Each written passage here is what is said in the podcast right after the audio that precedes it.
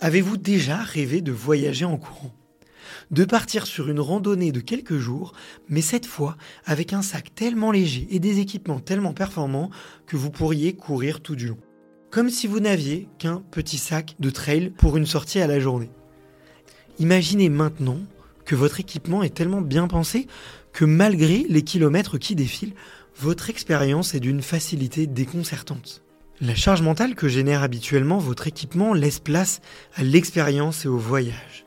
Tout le matériel dont vous avez besoin est à portée de main, votre sac ne ballotte pas, votre veste est à la fois ultra respirante et capable de vous garder au sec pendant le déluge, vos vêtements vous donnent la sensation d'être nu et sèche en un clin d'œil. Il ne pue pas et votre tenue du soir, tenant dans un mouchoir de poche à l'abri de votre sac, vous permet non seulement d'affronter un campement un peu rustique dans le plus grand des conforts, mais aussi d'avoir la classe au restaurant dans votre hôtel. Eh bien Wise, c'est tout ça. Si tu ne les connais pas, Wise est une marque basée à Annecy, créée par un couple d'ultra-trailers, adeptes d'itinérance et de trail nomades. Depuis 4 ans, ils prennent à contre-pied toute une industrie et réinventent les standards des équipements d'ultra-trail. J'ai rencontré leur équipe d'une dizaine de personnes dans leurs locaux à Annecy et j'ai interviewé Sylvain Court, champion du monde de trail et membre de leur cercle d'athlètes. Et aussi Guillaume Bocas, le fondateur de la marque Wise, un épisode qui vous a marqué car vous êtes plusieurs à nous avoir écrit afin de nous remercier d'avoir fait cet épisode tant il était instructif et éclairant. Je t'encourage vraiment à écouter ces deux épisodes. Après ces interviews, je suis tombé amoureux de leur sac de trail que vous êtes nombreux et nombreuses à connaître et utiliser. Leur textile également, pour lesquels ils choisissent des matériaux de grande qualité à la pointe de la technologie et que les grandes marques réservent à leurs athlètes élites. Matière française, confection portugaise, empreinte carbone divisée par 3, totale transparence sur les prix, tout cela en proposant les produits les plus techniques du marché. Wise démontre qu'on peut enfin mêler qualité, performance et éco-responsabilité. Pour soutenir cette entreprise française et découvrir leurs super produits, rendez-vous sur wisetrailrunning.com. Wise s'écrit W-I-S-E et trail running, eh bien, je crois que vous connaissez. Allez, bon épisode Bonjour à toutes et à tous, c'est Bart et je suis ravi de vous accueillir pour ce nouvel épisode du podcast Extraterrien, le podcast qui interviewe des sportifs hors du commun. Le but de ce podcast est de vous partager leurs secrets, leur vie et d'en apprendre beaucoup plus sur eux afin d'en tirer un maximum de conseils. Donc si vous aimez le sport, l'aventure, le développement personnel ou que vous aimez simplement vous inspirer de personnalités remarquables, alors ce podcast est fait pour vous. Juste avant de commencer, j'ai quelques messages à vous faire passer. Si c'est la première fois que vous écoutez le podcast, je vous remercie d'être arrivé jusqu'ici. D'ailleurs, je vous recommande l'épisode avec Mathieu Torder qui a traversé l'Antarctique à seulement 27 ans. D'autre part, si vous ne le savez pas, j'ai beaucoup d'ambition avec ce podcast et je souhaite aller chercher des sportifs de plus en plus incroyables. Et j'aimerais vraiment interviewer vos sportifs préférés. Sachez que l'un des meilleurs moyens de les convaincre de participer, c'est notamment de leur montrer que vous êtes nombreux à adorer le podcast sur les réseaux sociaux et sur les notes iTunes. Donc si ce n'est pas encore fait, allez mettre une note sur Apple Podcast ou iTunes. C'est vraiment ce qui m'aide le plus à inciter des sportifs connus à venir témoigner. Si vous écoutez plutôt sur Spotify, vous pouvez très facilement le partager en story sur Instagram, taguez-moi et je vous repartagerai. J'en profite donc pour vous rappeler le nom du compte Instagram, c'est extraterrien.podcast. Suivez-le et vous y retrouverez les coulisses du podcast. C'est aussi un excellent moyen de me faire vos retours et de me suggérer des invités. Enfin, j'ai aussi créé une newsletter que vous pouvez retrouver très facilement dans Google en tapant extraterrien newsletter. C'est le premier lien qui remonte. J'y partage des bons plans santé, matériel, préparation mentale, des livres, des documentaires qui m'ont beaucoup inspiré. Allez, je ne vous embête pas plus et je laisse place à mon invité du jour. Donc j'appuie sur play et puis après c'est quand tu veux. On est parti? Allez, c'est parti. Salut Pascal. Salut Barthélémy. Comment ça va? Bah écoute, fraîchement, hein, ça me change euh, de ma température du sud, mais euh, ça va. Ouais, bah écoute, merci d'être venu euh, jusqu'à moi à Paris euh, pour euh, pour faire cette interview. C'est c'est cool. On profite un peu de ton de ta tournée un petit peu parisienne pour pour se croiser.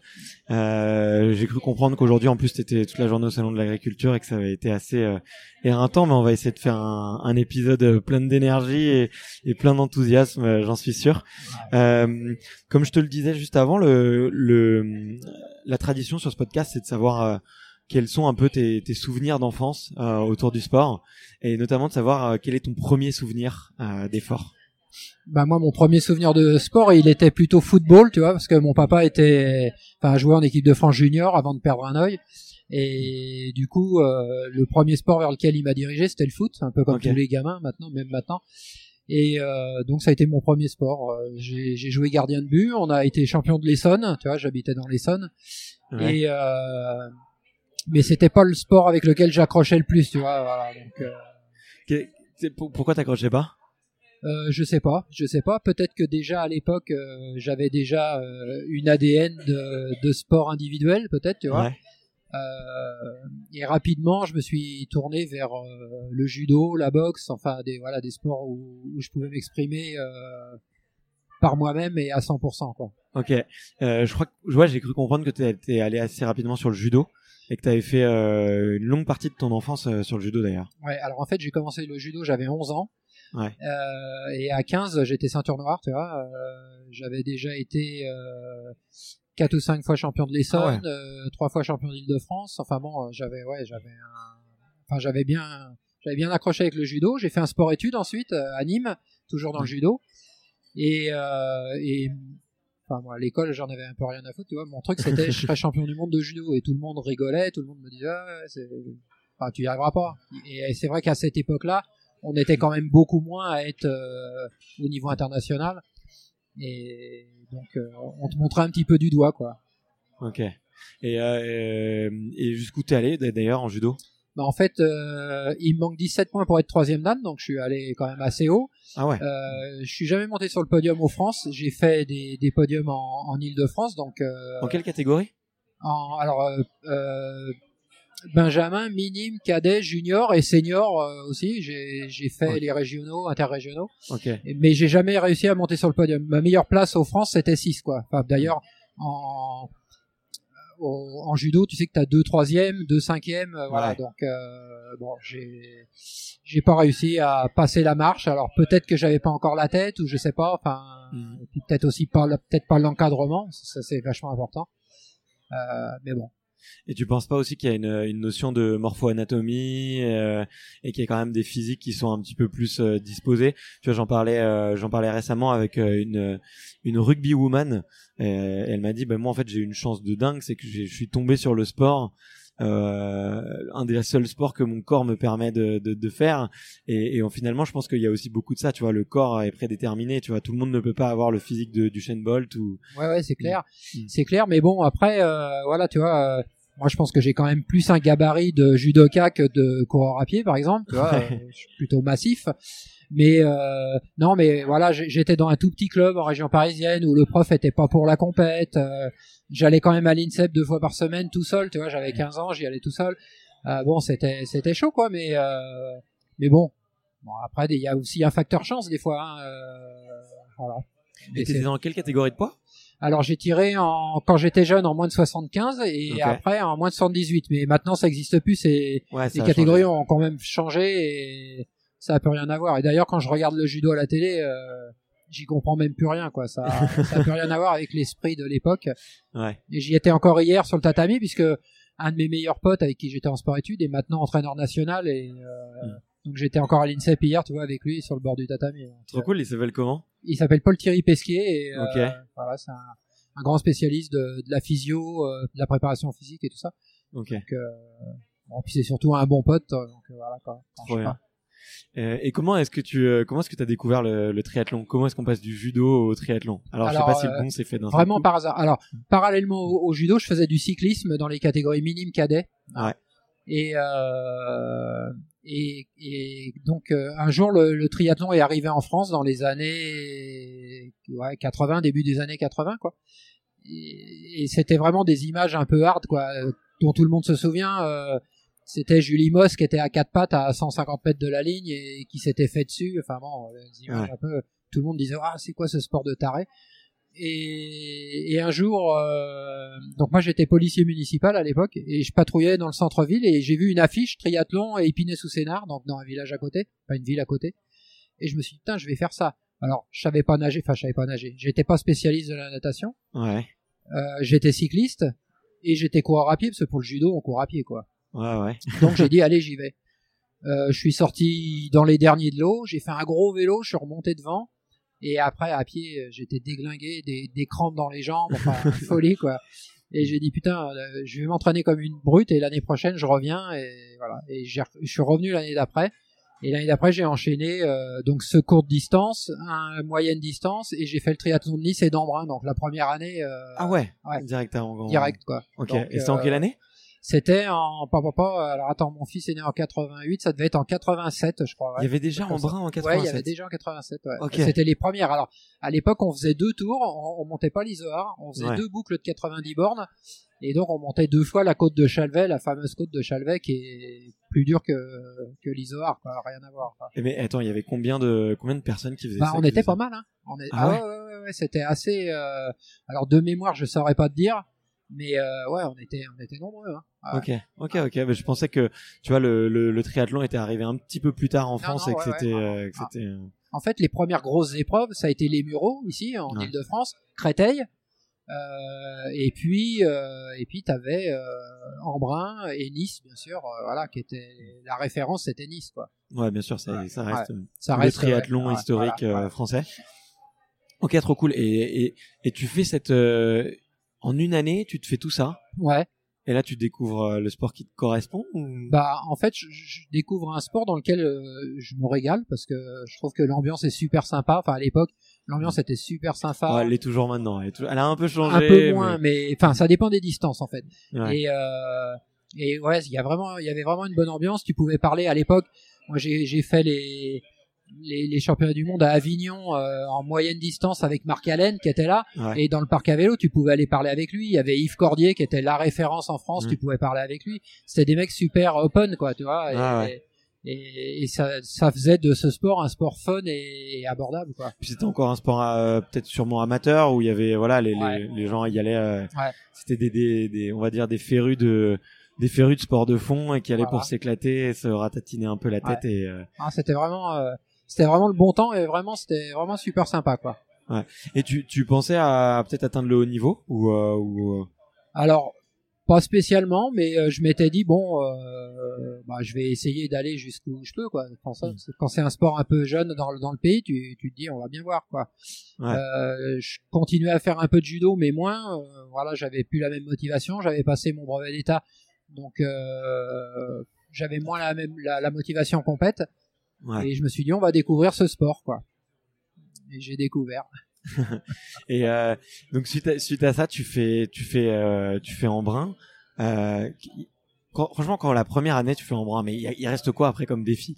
Là, tu t'es, tu t'es, t'as fait, t'as fait tout d'un coup. Euh, moi, je comprends qu'aujourd'hui, tu me dises, euh, là, je me lance encore dans un défi euh, complètement taré parce que c'est, c'est normal, quoi. Bah, en fait, je me suis rendu compte que, tu vois, je, je faisais les, les épreuves et je finissais jamais vraiment cuit quoi. J'étais, je me régalais, mais je finissais pas lavé. Et, et deux ans après, euh, c'était les débuts du, du, du d'émission Téléthon en France, hein, euh, dans les années 88 à peu près, non à peu près dans même, la même période. Et en regardant le Téléthon, je dis tiens, euh, si je faisais un truc. Et donc je dis à mon ex-femme, tiens, si on faisait un truc, c'est bien, on a des enfants, on sait jamais, il peut nous arriver quelque chose, et tu vois, ça serait bien de faire quelque chose. bon, je me dis, bah, je sais pas, vas-y. Donc je réfléchis et, je me rends compte qu'il existe un, record du monde des 24 heures à l'époque. Et le Téléthon, ça dure 30 heures. Donc le mec, c'est un Français, mais il, a, il vit aux États-Unis. Donc je lui envoie une lettre. À l'époque, il n'y avait pas de mail, hein, donc j'envoie un courrier. Et il me répond en m'expliquant un petit peu comment comment il a monté son record et tout ça et je me dis putain euh, allez le téléthon ça fait 30 heures je vais faire 10 heures de natation 10 heures de vélo 10 heures à pied et tout le monde me dit mais t'es complètement givré tu vas jamais y arriver et j'ai tata et puis moi plus on me dit tu vas pas y arriver et plus ça me ça me motive et mm. je suis allé voir le, maire de la ville j'y ai proposé il m'a dit ah bah ouais ce serait sympa je suis allé voir deux trois sponsors pour bah voilà avoir un peu de matos, monter le truc, mm. tout ça. Et on a monté une grosse grosse organisation. Enfin sur la ville hier c'est dans l'Essonne c'est 33 000 habitants tu vois donc c'est une bonne petite ville quand même. Ouais ouais et on a monté un truc, euh, les écoles sont venues participer, enfin bon, euh, c'était un truc génial. et j'ai tapé le record du monde, quoi. Et, de là, j'avais trouvé ma voie parce que finalement, je me sentais super bien dans, dans ce truc-là. Et j'ai dit, allez, vas-y, fonce, c'est parti, quoi. Ok, non, génial. Et euh, donc c'est à ce moment-là peut-être que tu as un peu le déclic et que tu as envie de te lancer dans plus de défis ou ou est-ce que tu l'avais un petit peu avant ce, ce... Alors en fait, je, je je savais pas euh, que j'avais ces capacités d'endurance. Ouais. Euh, pour te dire, quand j'étais militaire, euh, pour pas faire le semi-marathon régimentaire, j'avais tiré au cul et tout ça.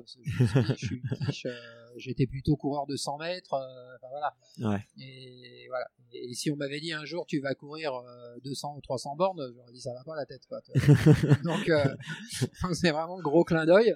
Et je me retrouve là-dedans et puis, et puis je me dis bah ouais c'est bien. Et après un défi en, en, appelant un autre, et comme tu peux jamais faire moins que ce que tu as fait la truc d'avant, bah à chaque fois c'est toujours plus, et puis, après on rentre dans la démesure. Quoi. Ouais, c'est clair. Et, et, quand tu fais ce premier euh, défi, qu'est-ce que tu apprends sur toi-même? Est-ce que tu apprends encore des choses? Alors j'apprends que j'ai un mental de dingue. Parce que pendant la course à pied, donc euh, ça fait 2-3 heures qu'on court, donc c'était à 23 heures d'effort, quoi. 23 heures d'effort, et je fais une hypoglycémie, mais alors un truc de malade, quoi. Euh, j'ai hmm. les yeux euh, à l'envers, euh, je vois plus clair, je reconnais pas les gens, et là on me gave de sucre et de machin, enfin, hmm. je reprends, et on me dit continue à marcher, ce qu'il faut surtout pas rester sans rien faire, marche sur le parcours, et, et ton, ta glycémie va, va se rebecter, quoi. Ok. Alors. Ah, je savais pas ça. Quand tu faisais une hypo, euh, il fallait continuer un peu à marcher. En fait, souvent, quand, euh, quand un athlète euh, fait une hypo sur une course, on dit ça y est, c'est fini, il a fait une hypo. Moi, je sais qu'une hypo, c'est rien finalement. Enfin, maintenant, je sais que c'est rien. Ouais. La première fois, euh, j'étais pas fier. Hein. Et, et, donc, j'ai marché pendant peut-être quoi une heure et demie, le temps que le taux de sucre il, se rééquilibre. Et au bout d'une heure et demie, bah, c'est revenu. J'ai recommencé à recourir. Et puis, sur les 10 heures, j'ai fait 80 91 km, je crois, un truc comme ça. Donc euh, en plein hiver, euh, il faisait moins 2, moins 3, tu vois, donc euh, c'était pas trop mal, quoi. Voilà. mais comme quoi, maintenant, je sais. Donc j'ai appris ça sur moi. J'ai appris que le mental, c'était la chose la prioritaire dans ce genre de sport. J'ai appris que le judo, ça, ça m'avait servi à ça, ouais. tu vois, à apprendre sur soi, à travailler sur soi, etc., etc. Toutes ces valeurs que, que tu apprends dans le judo, euh, elles te servent après dans ce, dans ce genre de discipline, quoi. Parce, que, parce que tu vas au-delà de toi-même, parce que tu, voilà. Ouais, et puis il y a aussi, un, aussi une, notion de d'humilité aussi, de se dire euh, voilà, que finalement. Ouais, ouais, ouais, ouais, jamais baisser les bras, jamais, ouais, jamais rien lâcher, quoi. toujours. Euh... Et moi j'ai une petite question là. Tu dis que que tu contactes euh, du coup euh, euh, cette personne qui a, qui a déjà le, le, un record sur 24 heures. Et euh, mais à l'époque, tu vois, bon, il y avait certes, il y avait euh, quelques personnes, enfin quelques, on va dire quelques athlètes qui faisaient de l'extrême endurance, mais c'est pas aussi populaire que maintenant. Tu vois, aujourd'hui, on a, il y a jamais eu autant de sportifs qui se lancent des défis euh, complètement fous. Et du coup, ma question un peu, c'est quel est, quel était à l'époque l'état de l'art un peu sur euh, bah, qu'est-ce que le corps peut faire, quelles sont les, les personnes qui peuvent un peu t'inspirer euh, s'il y en a d'autres, et, euh, et qu'est-ce qu'est-ce que tu sais en fait sur toi-même et qu'est-ce qu'on sait sur les limites du corps humain? Bah en fait on sait pas grand chose on part vraiment dans l'inconnu. Euh, et je t'avoue qu'aujourd'hui encore je je sais pas où sont mes limites quoi. Et c'est pour ça que toujours je vais chercher un peu plus loin parce que euh, parce que je me dis il y en a encore en dessous tu vois euh, malgré les trucs tarés que j'ai fait et que d'autres ont fait sur lesquels tu t'inspires aussi quoi hein. tu mm. regardes un peu ce qui se fait autour tu t'inspires de même si on n'a pas tous la même physiologie tu t'inspires quand même de ce que les autres sont capables de faire. Et, et on tâtonne encore, quoi. Alors maintenant, c'est un peu plus poussé, tu vois, par exemple, sur le prochain défi, euh, j'ai un suivi à l'INSEP, donc on fait des, hmm. on fait des, des, des, comment, des études sur euh, le sommeil. Avant, c'était un peu hmm. archaïque, tu dormais comme tu pouvais. Maintenant, bah, y a, ton sommeil, il est plus ciblé pour qu'il soit vraiment récupérateur. Euh, on fait des, des, des, études sur la diététique, sur la, la, physiologie, etc. Et ça permet quand même euh, bah, d'avancer. moi j'ai un âge avancé hein, euh, et, et, finalement tu t'aperçois que tu es toujours performant parce que parce que tu es vraiment sur le fil du couteau et, tu sais euh, tu sais gérer ton corps tes, tes sensations euh, voilà et peut-être que des jeunes de 20 30 ans qui sont censés être beaucoup plus forts et plus plus en forme que des vieux comme nous euh, on sera peut-être plus performant parce qu'on partira moins vite, parce qu'on sera plus dans l'économie, parce qu'on saura où on va surtout. Et voilà, tout, ça c'est vachement important. Quoi, ouais. Mais moi, il y avait une question. Bon, je, pourrais te la, poser plus tard, mais là, elle me démange un peu. c'est de savoir euh, qu'est-ce que qu'est-ce que tu vas chercher dans tous ces défis? Qu'est-ce que euh, est-ce qu'il y, y, a quelque chose que tu veux te prouver? Est-ce que euh, quelque chose que tu veux prouver à quelqu'un d'autre? Euh, Est-ce que tu est-ce que tu t'ennuies? Ouais, alors euh, je m'ennuie peut ouais peut-être un peu. En fait, si tu veux, moi j'ai besoin pour faire du sport, j'ai besoin de de défis. Aujourd'hui, j'ai beaucoup de mal à dire je vais faire, je vais m'entraîner si j'ai rien derrière. Tu vois, je suis plus là-dedans. Et, et, je dis souvent, je tire mon chapeau aux, aux, gens qui tous les dimanches matins vont rouler avec les potes et tout ça. Tu vois, qui pleuvent, qui vendent, qui neige, ils y vont moi je leur tire mon chapeau parce que ça je sais plus faire. Tu vois, si j'ai pas un objectif, je sais pas faire. Euh, par contre, si j'ai un objectif, oui, je vais être capable d'aller rouler deux jours comme de nuit, qui pleuve, qui vente, qui neige, peu importe. Mais euh, mais mais j'ai besoin d'une carotte quoi. Et la carotte c'est c'est un défi. Mais alors après où je suis un peu con on va dire ou taré, je sais pas, euh, c'est que si ce défi il faut que ce défi je l'ai jamais réalisé et que personne l'ait jamais réalisé. Tu vois, si c'est pour faire un truc, souvent, tu vois, on m'a dit, voilà, en triathlon, il existe un, un truc qui s'appelle Arch to Arch. Tu pars de Londres, euh, tu, tu as entendu parler certainement. voilà, jusqu'à Paris, ouais. Voilà, tu, tu viens jusqu'à Paris. Et on me dit pourquoi tu, ouais, pourquoi tu fais pas ça? Bah parce que ça a déjà fait, euh, ça a déjà été fait, euh, je sais pas, une quinzaine de fois, je crois à peu près. Euh, bah voilà, moi ça a plus d'intérêt. Enfin, tu vois, pour moi ça a pas d'intérêt. Alors oui, pour la perf peut-être, mais mais pour moi ça n'a pas d'intérêt. Je veux faire des choses qui n'ont jamais été faites. Là, mon prochain défi, c'est 100 Ironman en une année. Ça n'a jamais été fait. Ouais. Voilà. Bon. Euh, et ça, ça me branche. Parce que, voilà. Bon, bah, tu t'annonces un petit peu le, prochain sujet. Tu parles un peu de ton, ton prochain défi. Euh, euh, tu l'as dit, donc 100 Ironman en une année. Euh, alors, tu veux les faire du coup de mai 2020 jusqu'à mai 2021 ou est-ce que tu te laisses juste ou tu te laisses euh, un peu moins de temps euh, et tout non, L'idée c'est de faire de, de, mai 2020 à mai 2021, euh, sachant que pour corser un peu la difficulté, je l'ai fait sous forme de DK Ironman, c'est-à-dire qu'à chaque fois, hmm. je vais nager 38 km, je vais faire 1800 bornes de vélo et 420 à pied. Et pour corser encore un peu plus, on va faire le vélo sur home trainer et la course à pied sur tapis. Donc euh, là il y a un vrai travail psychologique supplémentaire à l'effort physique. Donc euh, ça, ça va se boucler à peu près en 7 jours. Si j'avais fait un Ironman par jour, par exemple, pendant 100 jours, euh, ça ferait 100 jours. Si je fais, si je fais 10 DK, euh, je peux faire euh, peut-être moins de 70 jours, tu vois. Donc, ouais, mais sachant qu'il faut quand même dormir à un moment. Voilà.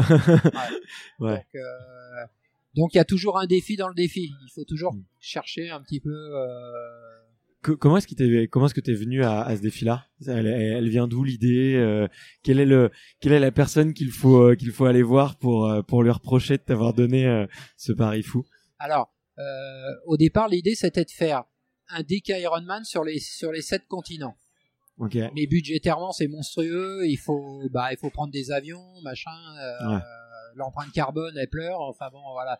Donc parce que tu viens avec des gens que t'es pas tu viens pas tout seul c'est la folie quoi parce que tu mm. peux pas faire un DK Ironman tout seul c'est pas possible. Ouais. t'es des gens derrière toi euh, tu dors deux heures par nuit à peu près euh, mm. donc voilà il faut que t'aies des gens qui soient susceptibles de t'accompagner euh, pour surveiller que tu fasses pas un malaise que tu dors un peu enfin etc voilà. Donc c'était c'était pas jouable. Et quand j'ai fini l'année dernière mes 12 Ironman en 12 jours à la foire de Paris là sur sur Home Trainer et les gens de la Légion pour qui euh, je, je, sers de un peu de fer de lance, enfin de, de, de, de faire valoir, enfin tu vois, de, d'image d'ambassadeur. Euh, ils m'ont dit bon, tu nous fais quoi l'année prochaine? Et que la direction de foire de Paris a dit bon, Pascal, tu fais quoi l'année prochaine? Euh, bah, cette idée de après 12 jours. BDK Ironman est revenue un peu au truc. Et je me suis dit bah tiens pourquoi pas au lieu d'en faire 6 finalement en faire 10 ouais les faire sur une année, les faire en statique à chaque fois, ça, ça demande beaucoup moins de budget. Et, euh, et puis voilà, et je suis parti là-dessus. J'ai lancé l'idée sur euh, sur ma page fan sur Facebook. Tout le monde m'a dit ouais vas-y on y va en France. Bah du coup j'ai foncé quoi. et puis on en est là aujourd'hui. ok d'accord. Donc euh, si vous avez une mauvaise idée à donner à Pascal, il la teste sur Facebook et après on est parti quoi. Euh, ok donc l'idée elle vient de là. Euh, est-ce que tu peux nous expliquer un peu euh, comment comment ça se prépare à la fois physiquement et aussi euh, au niveau de la logistique. Moi je suis toujours impressionné euh, par tous ces projets euh, par la, la, la, le volume de, de, de travail qu'il faut qu'il faut qu'il faut appliquer quoi. Alors physiquement je vais je vais dire que j'ai la chance comme beaucoup d'athlètes qui font ce genre de choses de me connaître parfaitement. Je sais où je dois bosser enfin je sais sur quoi je dois bosser je sais que j'ai pas besoin de faire des milliers d'heures parce que voilà mon corps il est il est habitué euh, le cerveau et le corps a, une mémoire, donc euh, enfin ont une mémoire. Et pour le coup, euh, ce que tu as déjà fait, ils sont susceptibles, enfin les deux sont susceptibles de le reproduire. Il suffit juste de leur amener les bonnes les bonnes billes. Alors les bonnes billes, c'est quoi? Un peu de préparation physique, enfin un peu d'entraînement quand même, sans que ce soit non mais sans que ce soit monstrueux non plus. ouais, mais je veux dire, attends, avant avant de toi, tu, tu aujourd'hui, t'as as des années et des années d'expérience t'as fait voilà t'es monté en volume euh, progressivement aussi tu vois donc le volume il est le volume il est acté. Il est à travers les années. Voilà c'est ça. Il est pas euh, là par exemple entre janvier et, et mai euh, je vais avoir fait je sais pas 5 6 000 km en vélo seulement tu vois c'est pas énorme. Hmm. je vais avoir fait à peut-être 500 ou 600 bornes à pied. Et puis euh, peut-être 200 en natation. C'est pas énorme tu vois c'est pas je veux dire un nageur de l'équipe de France il nage 200 bornes par mois quoi. Ouais ouais je sais ouais. c'est pas c'est pas c'est pas exceptionnel. Mais euh, mon corps ayant l'habitude et surtout il va y en avoir 10 à faire dans l'année donc faut pas se griller trop tu vois dire euh, je fais une grosse prépa et finalement après le deuxième je suis cuit quoi ouais. il faut il faut garder il faut garder en tête qu'il y en a 10 à faire et après la préparation, euh, la préparation organisationnelle, euh, ouais là aussi c'est un gros truc, mais j'ai la chance quand même que la Légion me file un gros gros coup de main. Eux mmh. s'occupent beaucoup de la logistique, euh, donc mise à disposition du carpodium, le, la, la, préparation, le, le, le, contenu, etc. Par exemple sur la foire de Paris, on va avoir euh, pratiquement euh, un stand qui va faire 900 mètres carrés. Enfin, c'est énorme. Quoi, ouais. ah ouais, juste pour toi. quoi, voilà. Ouais, trop bien. Donc, euh, donc ce genre de truc, une fois que c'est écrit, que c'est calé, tu peux le reproduire de ville en ville, etc. Donc, mais il faut quand même trouver des budgets. Ça reste compliqué. Et puis, et puis après, bah voilà, les gens qui t'entourent. faut que les gens qui t'entourent, ce soit des gens de confiance, normal. Hein, c'est ton mm. équipe. il faut finalement que tu rien besoin de leur dire.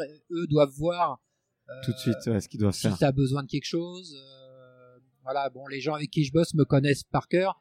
Euh, tu vois, même mon, ex-femme, on est séparés depuis un an. Elle m'a dit si t'as besoin, je suis là, je viens. Euh, elle me connaît par cœur. Elle, me voit, elle est derrière moi, elle me voit pédaler. Elle sait à ma manière de pédaler si je suis bien ou si je suis pas bien. Tu vois, c'est bon. Les gens te connaissent et, et, et moi alors, est-ce que c'est bien, est-ce que c'est pas bien, j'en sais rien.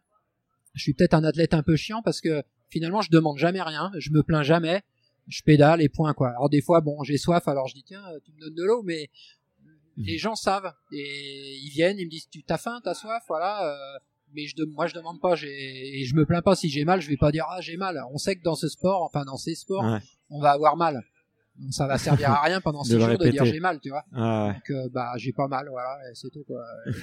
et puis en France après. ouais.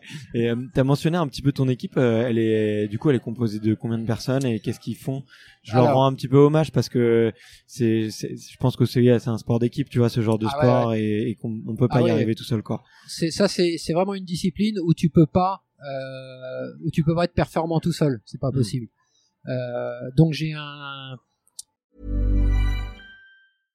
Hiring for your small business? If you're not looking for professionals on LinkedIn, you're looking in the wrong place. That's like looking for your car keys in a fish tank. LinkedIn helps you hire professionals you can't find anywhere else, even those who aren't actively searching for a new job but might be open to the perfect role. In a given month, over 70% of LinkedIn users don't even visit other leading job sites. So start looking in the right place. With LinkedIn, you can hire professionals like a professional. Post your free job on linkedin.com slash spoken today. J'ai un gars qui me suit depuis plusieurs années qui s'appelle Fabien, qui est, qui est un, pas dire l'homme à tout faire, mais c'est lui qui gère l'alimentation, euh, quand je sors de l'eau, qui prépare mes fringues pour le vélo. Euh, enfin, tu vois, il est, il est toujours là. Il a, c'est lui qui va, qui va être un peu le, la cheville ouvrière de, de, de tout ce mm. qui se passe autour. Il, sait tout, il connaît tout. Voilà, ouais. j'ai rien besoin de lui demander. Ou, si je le regarde, il sait ce que je vais lui demander. Tu vois. Donc euh, voilà. Donc j'ai lui, Fabien. J'ai j'ai un speaker qui, qui me suit depuis 30 ans. C'est toujours le même. C'est le speaker officiel de la Fédération française de triathlon.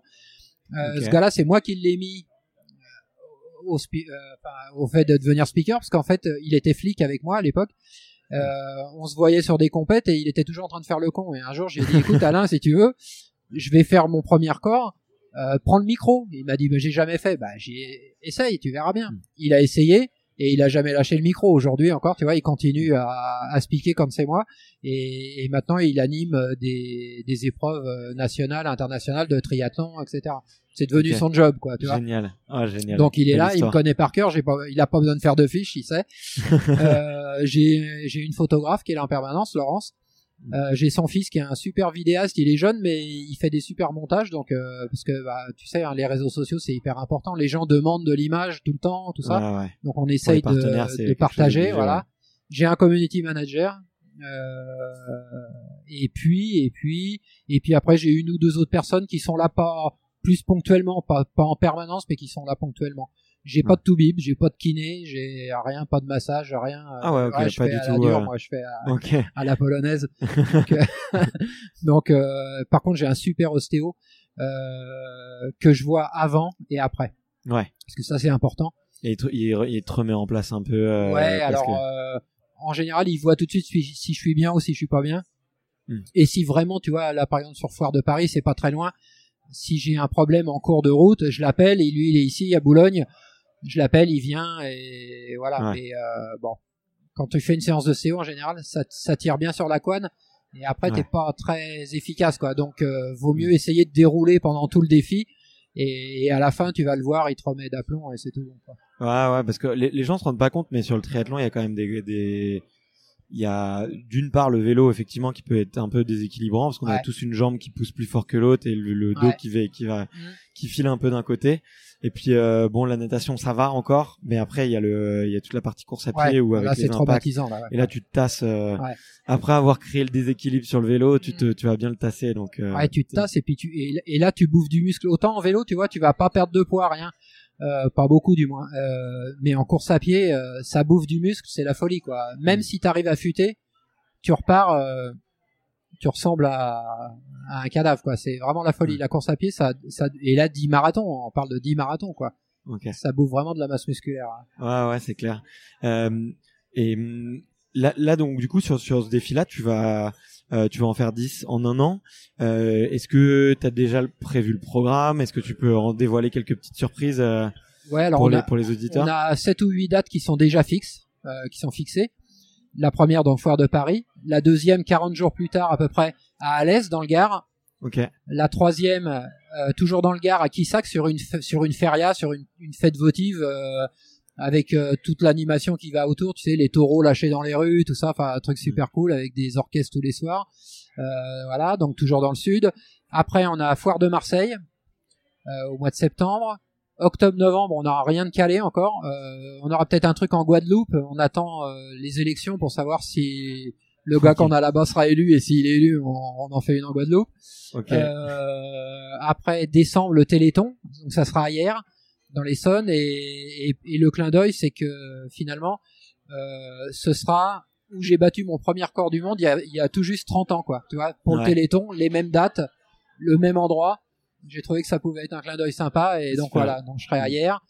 Euh, janvier février on n'a encore rien. Mars euh, foire de Lyon et avril euh, foire de Paris pour finir quoi pour boucler. Voilà. Voilà donc ça fait un très très joli programme. En tout cas je j'invite fortement les, les, auditeurs à venir t'encourager et t'envoyer des, des, petits messages de soutien ah, pendant pendant cette année, euh, sachant qu'en plus vous êtes nombreux à écouter. Je sais que vous êtes très nombreux à envoyer des, des messages et des messages pardon et, et, ça fait super plaisir à chaque fois. Donc euh, continuez à le faire. C'est vraiment pour ça que ce podcast existe aussi. Euh, et bon après je, vais pas te demander ce que tu vas faire après mais parce que euh, bon, j'imagine qu'il y aura euh, sûrement beaucoup de repos et encore un, un nouveau défi ma question c'est c'est c'est avant c'est quoi tes, tes autres corps? C'est quoi tes les autres folies que t'as fait que t'as fait avant tout ça? Alors donc on le disait en début, hein, euh, donc j'ai été cinq fois champion du monde euh, en ultra triathlon. Mm. Mon premier titre c'est sur un DK Ironman et déjà, tu vois, c'était déjà ça. Euh, et ça existait du coup. ça existait, ouais, ouais, ouais, ça existait. vous êtes combien, il en existait un ou un, un tous les deux ans à peu près à l'époque. C'était toujours au Mexique. Ok. Et, et, puis après ça, il y en a eu un en France deux trois ans après. Et après, il y en a eu moins parce que c'est une grosse organisation, c'est compliqué. Il n'y a pas beaucoup d'athlètes qui le font. Je crois qu'au jour d'aujourd'hui, euh, on doit être euh, moins de 25 athlètes à en avoir fait au moins dans sa carrière. D'accord. Ah et je vais en faire 10 dans l'année. tu vois, pour me donner une idée. Donc, euh, c'est pas énorme. Euh, et puis après, bah, en fait, j'ai fait des, des défis. Euh, euh, alors oui, j'ai fait bien sûr des doubles Ironman, des triples Ironman, etc., etc. Le circuit Coupe du Monde plusieurs fois. Euh, et puis je faisais toujours des trucs à côté un peu dingo, euh, soit ponctuellement parce qu'on me demandait, soit donc j'ai fait par exemple bah, pour le Téléthon, je le disais, mon premier corps du monde, mmh. euh, 10 fois, 3 fois 10 heures, 10 heures dans chaque discipline. L'année d'après, j'ai fait 6 Ironman parce que le DK n'avait pas encore été fait, donc je l'ai fait pareil pour le Téléthon. Euh, j'ai fait j'ai battu les records du monde des 6 jours euh, sur home trainer. Alors 6 jours avec un vélo avec des railleurs et 6 jours avec un vélo à pignon fixe. J'ai fait plus de 3000 km à chaque fois. Euh, Waouh. Ok. Voilà donc euh, 500 bandes par jour du coup. Ouais. Euh, et puis et puis ouais enfin voilà plein de conneries dans ce style là quoi. Dès qu'il y a une idée un peu farfelue, euh, on m'appelle. Alors j'ai fait des 24 heures aussi pour pour des animations ponctuelles dans des centres commerciaux, dans hmm. bon voilà les gens qui voulaient euh, ah, vous, pourriez bien nous faire une animation. Bon bah ouais, vous voulez quoi? Bah c'est des, c'est vrai que c'est pas des choses qui demandent beaucoup de, bon, beaucoup de préparation. Moi j'arrive avec mes, mes, rouleaux, je pose le vélo dessus, je m'assois, bon mais je pédale et vas-y quoi. Et c'est parti, parti ouais. Ça fait une bonne anime. Les gens souvent viennent m'affronter, tu vois. On met un deuxième, euh, deuxième euh, homme trainer. Les gens montent dessus et sur un kilomètre, ils m'affrontent euh, à celui qui aura fait le kilomètre le plus vite, tu vois. Donc moi, ça me fait de l'anime. Et, et, puis eux, ça leur fait un objectif et, et c'est marrant quoi. Bon, c'est pas, c'est pas trop recommandé pour la paire étant donné qu'il faut plutôt de la régularité, mais au moins toi ça doit. Ça ouais, mais quand c'est comme ça, quand il y a pas de record au bout, tu vois, tu peux te permettre de t'amuser. Bien sûr, bien sûr, bien sûr. Ouais, ouais, Cool. et euh, est-ce que tu as des, des secrets dans l'entraînement ou dans, dans la nutrition, dans ta préparation? Est-ce qu'on va dire tu as des, as des doctrines de vie un peu que, que tu t'es appliqué tu vois? Moi j'ai du mal à croire qu'on peut faire tout ça en étant en disant euh, non bah moi je suis rien, je suis un citoyen normal, euh, euh, je m'entraîne juste, tu vois. Et bah. qu'est-ce que qu'est-ce que tu t'appliques dans, dans ton quotidien? Ouais bah écoute moi en fait euh, des secrets, j'en ai pas vraiment. Il n'y a plus de secrets. En On est à l'ère du digital, il n'y a plus ouais, non, non, mais quand je dis j'en ai pas vraiment, euh, le premier secret, c'est le sérieux. Voilà. Euh, autant je, si j'ai pas de si j'ai pas d'objectif, je vais manger n'importe quoi, je vais faire un peu n'importe quoi. À partir du moment où, où, je sais que je bosse sur un objectif, je vais faire hyper gaffe à ce que je mange. Euh, je vais pas mélanger certains aliments. Je vais pas prendre de laitage je vais pas enfin voilà tu vois il y a tout un tas de hmm. choses qui sont hyper importantes euh, tu ça peux détailler un peu cette partie sur la nutrition? Au niveau des laitages? Ouais mais même tu dis pas mélanger certains aliments ouais euh, euh, par exemple tu te mets à peser aussi moi ma mon mode de fonctionnement c'est jamais manger de sucre la journée c'est à dire hmm. que je prends du, je prends ce qui est sucré euh, le matin au petit déj, ouais. c'est-à-dire à base de fruits, hein, donc c'est mm. c'est même pas du c'est du fructose, c'est même pas du sucre raffiné, hein. ouais. euh, voilà fructose, miel dans le thé, et après de la journée je vais rien prendre de sucré, je vais prendre des sucres lents bien sûr, mais juste le midi, jamais le soir, parce que le soir ton organisme il va le stocker, mm-hmm. et on n'a aucun intérêt à ce qu'il soit stocké. Donc, euh, par contre, je vais prendre de la protéine le soir parce que la protéine, c'est un réparateur du muscle. Et après les séances difficiles, ton muscle, il a besoin de se reconstruire et éventuellement même de se refabriquer. Donc euh, voilà, ce, ce, genre de choses, tu vois, je prendrai pas mes protes le midi, je les prendrai le soir. je prends aucun produit chimique. C'est-à-dire euh, pas de pas de vitamines euh, sous forme médicamenteuse, pas je vais tout chercher dans l'alimentation ou dans les compléments alimentaires, style levure de bière, euh, germes de blé qui sont bardés de vitamines et de voilà. Donc ça c'est hyper important. J'essaye de boire beaucoup, mais ça c'est, je dis ça, mais finalement je bois pas assez et on est tous, enfin les sportifs sont souvent comme ça et ils oublient de boire. on l'est tous, ouais, on l'est tous. Donc euh, ça. Mm. Euh, donc je le disais, pas, pas de produits médicamenteux. Moi, je suis suivi par un naturopathe depuis 15 ans et ça fait 15 ans, j'ai pas pris ne serait-ce qu'une aspirine, tu vois. Mm. Et mon gamin a 5 ans. Pour alors, euh, il a 6 ans, je dis pas quel âge il a. et pour, pour la petite anecdote, la semaine dernière, il s'est cassé le, le radius, donc le, le bras, l'avant-bras. Et au début, on s'est dit il a mal, mais voilà, on savait pas trop ce que c'était. Euh, et finalement, je l'ai emmené passer une radio qu'après deux jours et demi, tu vois, il se plaignait pas plus que ça, et on s'est, aperçu qu'il avait une fracture. Et depuis qu'il est né, il a jamais pris un cacheton. Et il, a eu une fois un suppôt de doliprane, c'est tout. Il a jamais pris un cachet. Donc le toubib lui dit, tu veux un médicament pour la douleur? Il dit, bah non, ça va, j'ai pas mal. tu vois Donc en fait, euh, on dit, moi, je, dans ce que je fais, je dis toujours, la douleur n'est qu'une information. Si tu es capable de compartimenter ton cerveau, euh, bah t'es capable d'oublier la douleur, quoi. Voilà. Ah ouais, c'est clair. Donc t'as pas besoin de produits chimiques et et dans le naturel on trouve tout et, c'est génial, quoi. Ouais. Bah, je, te, je te disais, euh, ouais, moi je te disais juste avant qu'on démarre l'interview euh, que moi j'ai ma nouvelle lubie, c'était le, les douches froides. Et ça m'a appris un truc euh, vraiment formidable à propos de moi, c'est qu'une fois que tu te concentres sur ta respiration, sur ton corps, t'oublies complètement la douleur et tu, tu peux passer euh, après n'importe quoi. Donc je suis assez d'accord avec euh, ta philosophie que les produits chimiques c'est c'est juste une solution de raccourci en fait pour que ça soit plus facile et c'est la facilité. Ouais. un peu. Et souvent, tu vois souvent quand tu fais des perfs comme ce que je fais, les gens ont tout, enfin le, truc qui revient c'est ouais il est chargé quoi, tu vois. Voilà. Bon, cette année je suis super content parce que comme j'ai un suivi à l'INSEP et que je vais être suivi à l'INSEP du premier jour, enfin du premier DK au dernier DK et avant et après, euh, ça donne un, gage de propreté, tu vois. Euh, hmm. Au moins, les gens pourront pas dire ouais, faut être chargé, parce que finalement, dans ce genre de truc, s'il fallait être chargé, si d'aventure il fallait être chargé, ça serait quoi? Ça serait pour lutter contre le sommeil, on prendrait des amphètes. Mais imagine, au bout de trois jours, ton corps où il irait avec des amphètes, quoi. Bah, c'est injouable. Il faut être en pleine possession de tes, de tes moyens psychologiques et, et les moyens physiques. Bah, c'est automatique, quoi. Hein. ouais, ouais. C'est pas comme les antibiotiques. N'hésite pas à le, à le, coller légèrement contre le, contre le menton parce que le micro, t'inquiète, t'inquiète.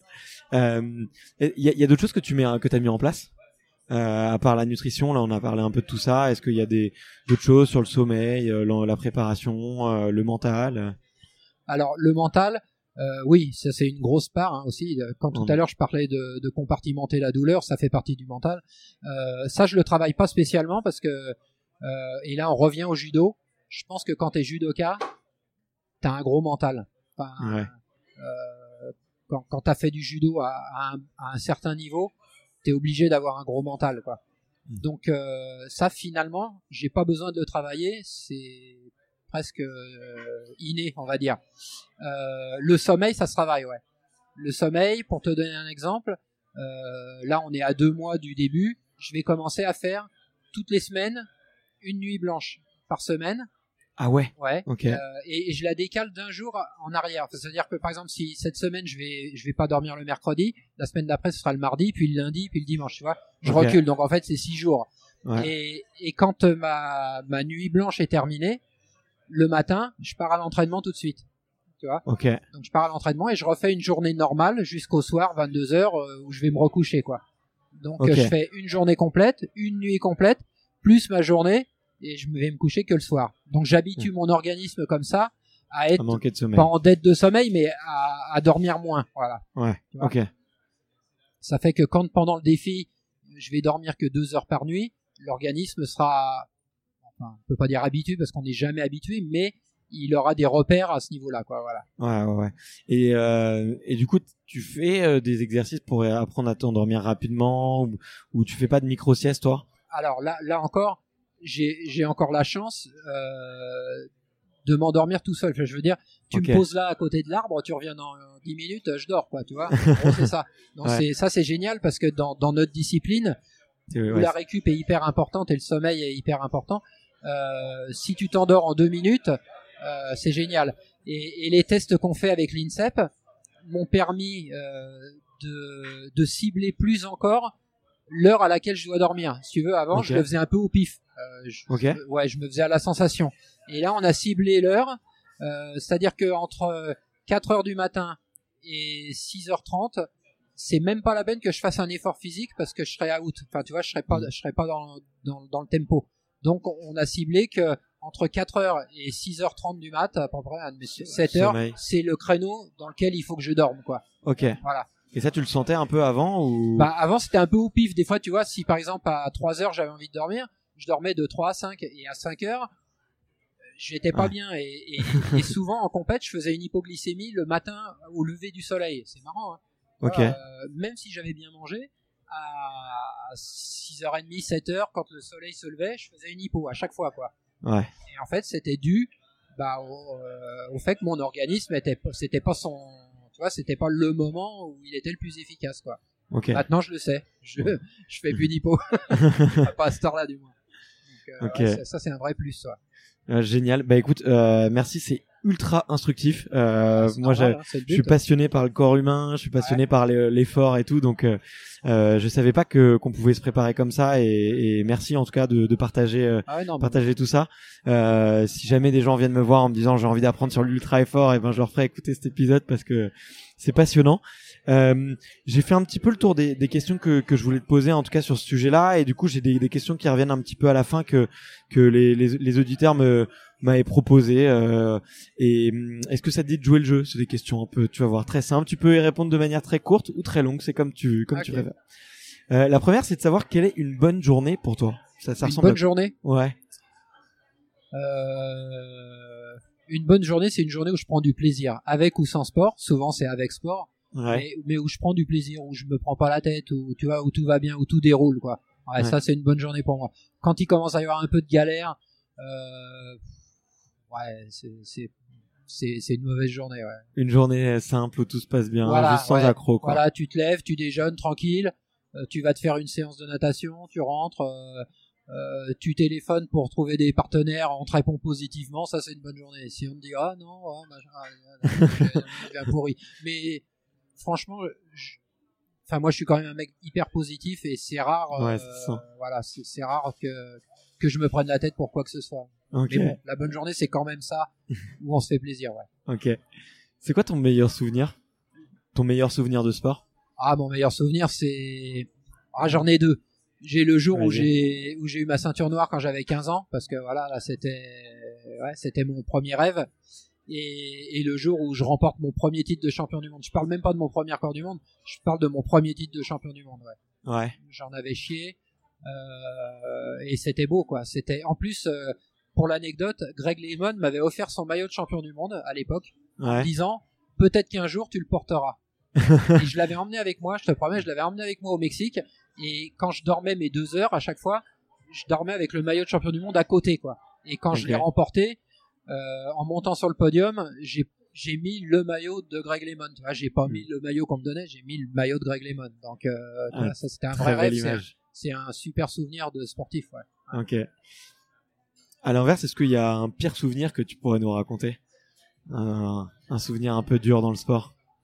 Oh, Je crois que même les pires souvenirs peuvent être des bons souvenirs. Tu vois, par exemple, euh, sur ce même championnat du monde, la dernière nuit, j'étais vraiment dans le jus et, et, je voyais des dragons dans les arbres et tout ça, tu vois, j'étais vraiment pas ah bien, quoi, tu vois, euh, j'avais des hallucinations, donc ça c'est pas un très bon souvenir, mais mais ça fait partie quand même globalement d'un souvenir positif, donc euh, ouais, j'ai pas vraiment de mauvais souvenirs. Moi, pour moi, le, le sport ça, ça, reste un plaisir et j'ai pas vraiment de, de, mauvais souvenirs, même une gamelle, machin, tout ça, ça reste, euh, ouais. Je, ouais, je tire toujours du positif, du négatif, voilà. Okay. Je me dis que c'est une très bonne philosophie. Ouais, exactement. Ouais, t'as bien raison. Est-ce qu'il y a des, des rencontres qui t'ont changé la vie? Greg Lemon. Ouais. Michel Drucker. Euh, j'ai eu la, la, chance de rouler avec lui il y a, je sais pas, 20 ans en arrière peut-être. Et il m'a dit, ouais, Pascal, si un jour t'as besoin, euh, t'hésites pas. Euh, et moi, j'osais pas. C'est Michel Drucker, je voulais pas le déranger, tu vois. Ouais, ouais. Et, et on reroule ensemble un peu plus tard. Et il me dit ouais, ton, ton nouveau projet, euh, je t'invite à mon émission, euh, ma secrétaire va, va, te, va te contacter. Okay. Et je me dis, il est comme tous ces mecs, euh, voilà, j'avais rencontré euh, Gérard Rolls, Henri Sagné, tous ces mecs qui te promettent, mais finalement il n'y a jamais rien. Mm. Et le lendemain, la secrétaire de Drucker m'appelait en me disant, bah ce soir tu passes à Studio Gabriel, Michel t'attend. Voilà. Ah, c'est fou. Et c'est devenu un ami. Et aujourd'hui, ouais. à chaque fois que je fais un truc, il est là, il vient, ou au départ, ou à l'arrivée. Et et c'est un grand monsieur et ouais c'est une belle personne voilà. bah, c'est vrai qu'on entend hyper souvent que c'est quelqu'un de très humain très authentique et que ce qui a fait sa longévité et aussi euh, sa popularité mmh. c'était que c'était un mec qui mentait pas ouais, et quand ouais. il disait qu'il faisait un truc il, ce il milieu c'est quand même euh, waouh wow. ouais c'est un peu bon, tout le monde n'est pas comme ça tout le monde n'est pas comme ça et il y a des gens bien et autant le dire euh, autant non, le... clair, en tout cas voilà donc euh, ouais ouais la, la, la, belle rencontre c'est lui et, et Greg Lemon euh, voilà Bien sûr, ouais, grande, lé grande légende. Euh, Est-ce que euh, tu avais euh, une idole de, de sport quand tu étais plus jeune ou? Alors quand j'étais gamin, que j'étais judoka, c'était bien sûr Jean-Luc Rouget. Voilà. Mmh. bien sûr. Mmh. Et puis et puis après Bernard Hinault parce que comme je comme je disais en ouais. début d'interview, mon deuxième sport c'était le cyclisme. Je faisais mmh. du cyclisme en minime cadet et mon idole c'était Bernard Hinault. Ce mec il se mettait au départ d'une course, euh, il disait aujourd'hui je vais gagner, tout le peloton était sur son porte-bagages et il gagnait quoi. Voilà, c'était un personnage. Ouais. J'ai eu après la chance de rouler avec lui, de, de, le rencontrer sur des opérations caritatives et tout ça. Et c'est un mec gentil comme c'est pas permis quoi. Voilà. Ouais, ouais. C'est un vrai breton, euh, mec. Faut pas l'emmerder c'est tout, mais, mais, il est super quoi. Ouais, ouais et puis c'est le, bah, c'est le plus, c'est le plus beau palmarès aujourd'hui ouais. du cyclisme français bah, toujours. ouais, donc euh, il est toujours super apprécié. Monsieur. Ouais, exactement. Euh, comment est-ce que tu te vois dans 10 ans? Alors je me pose souvent la question, tu vois, parce que comme je disais, j'ai un gamin de 6 ans. Ouais. J'ai 55 ans. Il faudra faire du sport avec lui encore. Ouais, ouais, bah oui, ouais. Euh, j'ai 55 ans et je me dis purée, je voudrais pas être un vieux con, tu sais, qui va chercher son gamin à l'école et qu'on dit ah c'est qui le vieux qui vient chercher? Ton grand-père, il est venu te chercher, tu vois. Et j'ai la chance, enfin, je crois, euh, de paraître plus jeune que mon âge et pour le coup, je confirme. Euh, ça, ouais, voilà, ça. Donc en général, on me donne 10 ans de moins. Donc dans 10 ans, j'aurai 65 ans. Si on m'en donne 55, ça devrait encore le faire. Non, j'espère que je vais continuer à faire du sport. Euh, J'entraîne dans un club d'athlètes. Okay. J'ai quelques bons gamins qui sont à bon niveau et, et j'aimerais pouvoir les emmener à haut niveau, tu vois. Donc euh, donc voilà, euh, pouvoir euh, après ouais offrir ton savoir à à des jeunes, euh, ouais, ça c'est c'est le truc qui me fait kiffer un peu, ouais. Ok, bon ouais. bah c'est tout tout ce que je te souhaite. Euh, Est-ce que tu te souviens du meilleur conseil qu'on t'ait donné? Le meilleur conseil qu'on m'a donné, ouais, c'est crois en toi, laisse personne te dire que t'es une quiche, euh, même si par bah, par moment tu peux l'être. Crois toujours en toi, sois jamais négatif et va toujours de l'avant. Ouais, ça c'est. Ouais. Ok. Et, et, tu vois, c'est resté j'ai toujours j'ai toujours fonctionné comme ça euh, même dans les moments noirs euh, te dire euh, la roue va tourner ça va venir quoi Ok, bah écoute, ça serait un très très beau mot de la fin. Euh, je termine chacune des interviews en demandant à mes invités quel est le quel est le prochain sportif qui me recommande d'aller interviewer. Ça peut être des sportifs qui connaissent, comme ça c'est cool, ça passe un peu le, la balle, ou euh, ou euh, quelqu'un qui t'inspire et que tu me recommandes d'aller d'aller voir. Bah écoute, moi je te proposerais puisque t'es un, on est en année olympique, on est prêt, enfin en année olympique, ouais. Euh, moi, je te conseillerais d'aller voir un, un, jeune judoka, enfin jeune, ouais, un, un judoka qui, qui a beaucoup d'avenir, je pense. Il s'appelle Nicolas Chiliard. Ok, Euh, c'est un Breton. ok, Et je suis pas Breton, moi, je suis polonais, hein, mais mais voilà, c'est un c'est un mec qui qui vaut le coup. Euh, et, et je pense qu'il va faire de rapidement de grandes choses. Et, et il est entraîné d'ailleurs par mon pote Paul Thierry Pesquet.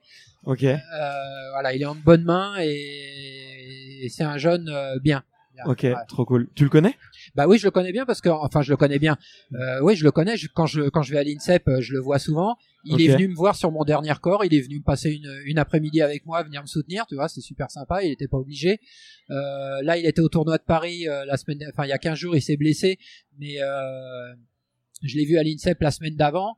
J'étais dans les tribunes, tu vois, il, est, il était sur le tatami, il m'a vu au loin, il est venu et il me suit sur les réseaux sociaux. Enfin bon, on a, sans être super potes, il y a une vraie relation, tu vois, et, je suis sûr que c'est un mec qui mérite, euh, et, je croise les doigts pour lui, mais j'aimerais bien qu'il explose tout au jeu, quoi, ça serait pas mal. Ça marche. Bon, bah, je, je note son nom et on en reparlera, on en reparlera un petit peu plus tard. Euh, où est-ce qu'on où est-ce qu'on redirige les, les, les, auditeurs qui veulent suivre un petit peu ce que tu fais? Sur quel réseau social tu es le plus actif et comment est-ce qu'on peut te euh, bah en général, moi je relis mes, mes trois réseaux sociaux sont sont liés. Okay. Euh, je mets pas mal sur Insta, mais la, la page qui fonctionne le mieux c'est euh, ma page Facebook, euh, c'est Pascal Piche ultra euh, Pascal Piche triathlète. Voilà, tout simplement. Super, super. Et qu'est-ce qu'on qu'est-ce qu'on te souhaite du coup? Bah écoute, je vais dire de réussir, mais je pars jamais négatif, donc en général quand je me lance dans un défi, pour moi il n'y a pas il y a pas d'autre possibilité que de réussir. Donc bah je sais pas, peut-être de trouver tous les financements, les partenaires pour monter le projet. Mais après pour le reste ça déroule euh, et puis j'invite tous les auditeurs euh, qui seront sur Paris ou sur les autres endroits où on sera de venir et même si vous me voyez à l'effort, je discute facilement, même à l'effort, euh, je peux parler, donc euh, n'hésitez pas à venir me voir et venir partager, euh, ça sera avec plaisir. Quoi. Ok, super. Bah écoute, on a beaucoup de triathlètes parmi les auditeurs, donc vraiment, je leur recommande d'aller suivre un petit peu ce que tu fais et de et de pouvoir, bah, s'ils peuvent venir te voir durant les exploits, et si jamais eh ben vous avez euh, une entreprise et que vous voulez euh, filer euh, un coup de main et que vous voulez être partenaire, et eh ben vous vous hésitez pas une seule seconde, vous contactez Pascal. En plus généralement c'est du don et du coup c'est défiscalisable hein, pour les entreprises. C'est, je crois qu'il y a beaucoup de, il y a un, peu... tous les formats qui sont possibles. voilà, ouais, ouais, ouais, Donc donc voilà. En tout cas, bah écoute, merci beaucoup Pascal pour ce super moment. Et puis bah écoute, à très bientôt. Avec plaisir. Salut. Salut.